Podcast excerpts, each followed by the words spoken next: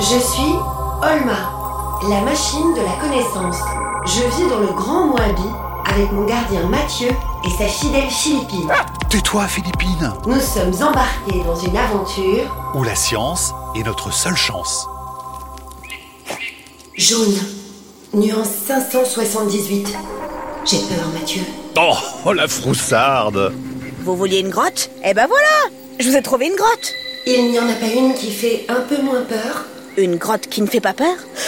Attends voir. Hmm, ah, non, ça n'existe pas. Ah, allez, suis-moi, j'ai pas peur, moi. Philippine Ah, ne fais plus jamais ça, hein Allez, un, deux, trois, on y va. Mes chers amis, vous vous demandez certainement ce qu'on fait dans une grotte avec Olma, Philippine et notre guide Tessa. Eh bien aujourd'hui, on va parler d'un sujet extraordinaire, les incroyables dessins que les hommes préhistoriques ont laissés au fond des grottes. Et je voudrais que vous aussi, chez vous, vous viviez ce qu'on vit. Alors, fermez les yeux et écoutez.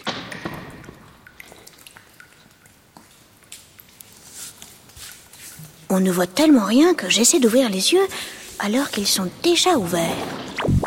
On appelle Carole Fritz. Elle est préhistorienne, elle se trouve en France, elle aussi dans une grotte qui s'appelle la grotte Chauvet, parce que là-bas on a découvert des dessins à couper le souffle. Carole, où est-ce que vous êtes exactement?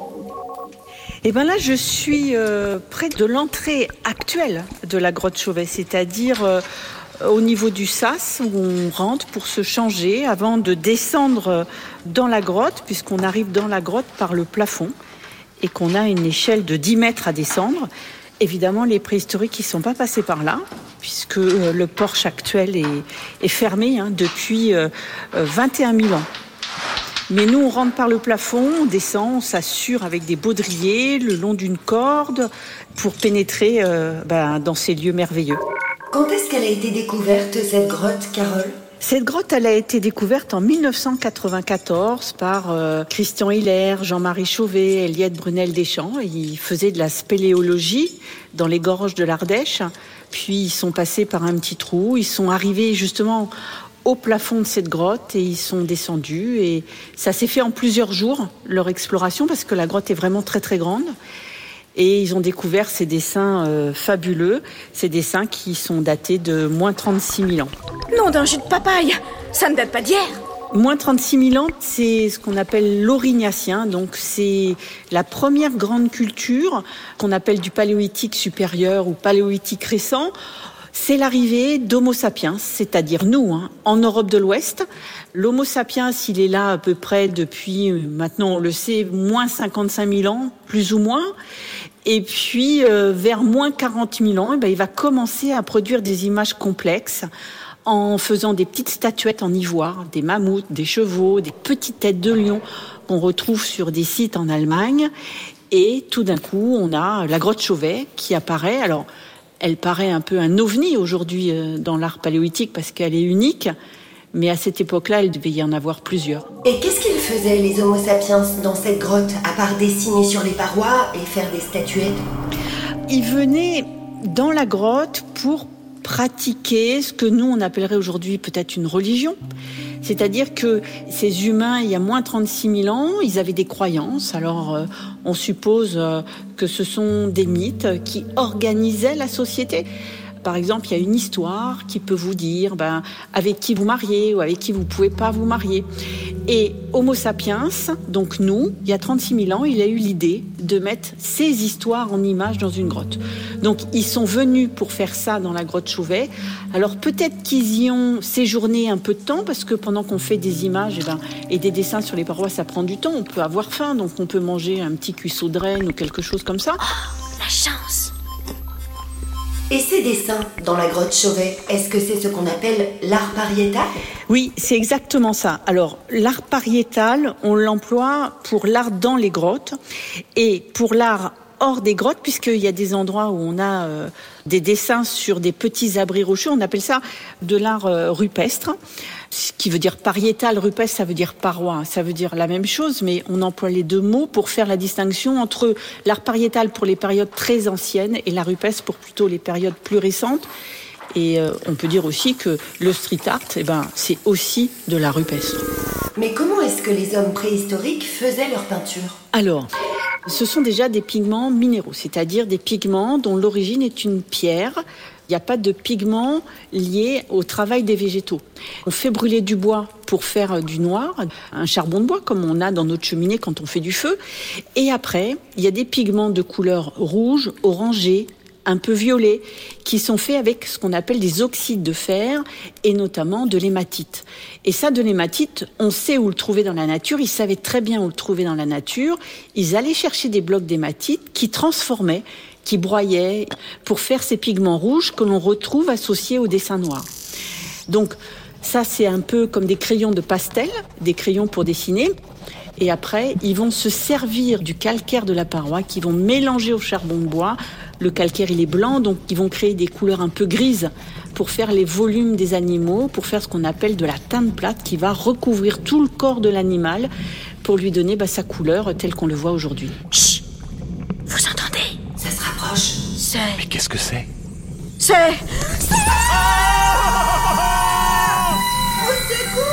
Baissez-vous! Il ne faut pas qu'elle vous morde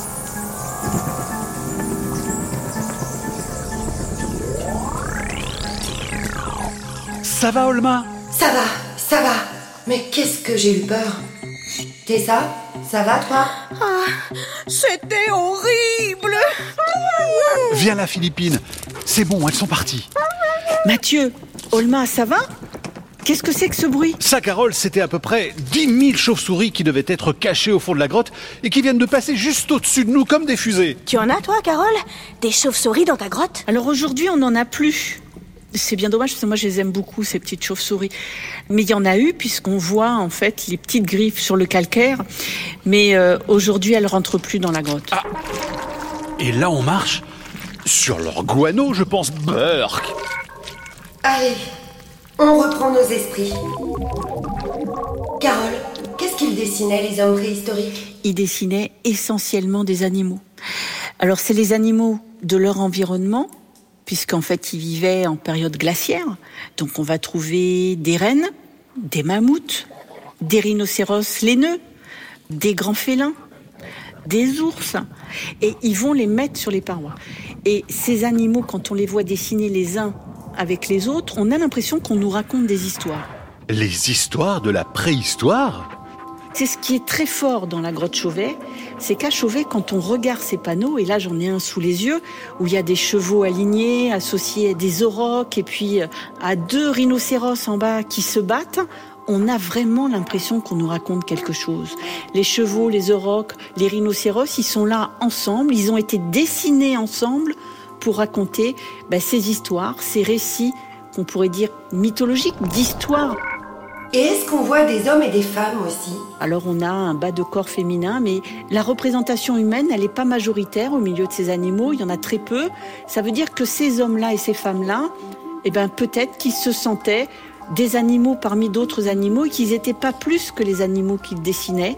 Ça veut dire qu'ils avaient une vision sur le monde qui était complètement différente de la nôtre aujourd'hui. Quel est le dessin que tu préfères, toi, dans cette grotte Chauvet? Dans cette grotte Chauvet, ben, là j'y suis devant en plus quand vous me parlez, c'est près du panneau des chevaux, il y a une alcôve qu'on appelle l'alcôve des lions. Et là, associé à des grands félins, ces grands lions, il y a trois têtes de cheval superposées et elles sont parfaitement alignées. Euh, j'ai l'impression d'avoir ces chevaux qui vont hennir en face de moi et c'est très très émouvant.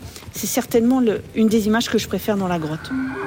Alors, euh, si ça t'émeut et que tu trouves ça beau, on peut dire que ceux qui l'ont fait étaient des artistes. Les premiers du monde Avec notre langage d'aujourd'hui, on peut dire ce sont des artistes. Ils savent très bien dessiner, ils savent très bien utiliser les outils du dessin, ben, comme euh, Michel-Ange ou comme Raphaël ou comme Léonard de Vinci ou comme Pablo Picasso. Ce sont des artistes en ce sens. Est-ce qu'ils étaient des artistes à leur époque? Je ne crois pas que cette notion ait pu exister. Par contre, ce qui est certain, c'est que dans les groupes préhistoriques, on choisissait des personnes qui savaient dessiner. Et ça, Chauvet nous le démontre bien, car la qualité du dessin, elle est exceptionnelle. Mais malheureusement, Carole, pour le public, la grotte Chauvet où vous vous trouvez, elle est fermée. Ah bon? Mais pourquoi? Alors la grotte Chauvet ou d'autres, elles sont fermées au grand public pour continuer à les conserver parce que ces grottes, même si elles sont grandes, elles ne sont pas faites pour recevoir des milliers de personnes. Et si on faisait rentrer beaucoup, beaucoup de personnes, en fait, l'atmosphère de la grotte commencerait à changer à l'intérieur et ça abîmerait les peintures. Donc, on ferme les grottes au public pour les conserver, mais on a à côté le ministère de la Culture ou d'autres politiques qui veulent faire voir ces grottes à tout le monde. Donc c'est pour ça qu'il y a des espaces de restitution et à côté là de Chauvet, eh ben il y a Chauvet 2 qui a été ouvert et qui est là où l'équipe scientifique dans laquelle je fais partie, on a participé à la réalisation avec nos données scientifiques. Il y a Gilles Tozello qui fait partie de l'équipe scientifique qui a fait des dessins comme on les voit dans la grotte, mais faut pas penser que les grottes sont fermées pour les réserver aux chercheurs, elles sont fermées juste pour les préserver. Et nous, dans la grotte, on n'a pas le droit de faire ce que l'on veut. On te souhaite une bonne visite de la grotte, Carole. Et tu passes le bonjour pour nous aux hommes préhistoriques. Et je vais dire bonjour aux hommes préhistoriques et je ferai un coucou de votre part aux grands bisons et aux grands félins qui sont dans la salle du fond. Merci beaucoup. Attendez. Vous avez entendu? Oh non Pas encore les chauves-souris Non. C'est autre chose. C'est passé tout près de moi. Ne bougez pas. Qu'est-ce que c'est? Qui est là? Je ne vois rien du tout. Bonjour. Jaune, nuance 585. Mais c'est toi? Tu es le pygmée qui est venu au Moabi? Je ne veux pas vous faire peur. Je voulais m'excuser. Je m'appelle Damba. Bonjour Demba. Je te présente Mathieu, Tessa et Philippine. Et moi, c'est Olma. Je suis venu chercher votre aide. La forêt dans laquelle je vis est détruite par les horribles bulldozers.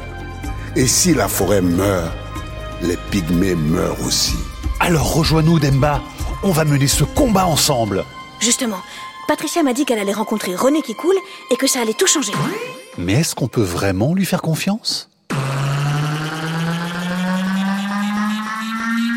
Olma est un podcast original de France Inter avec la Cité des sciences et de l'industrie.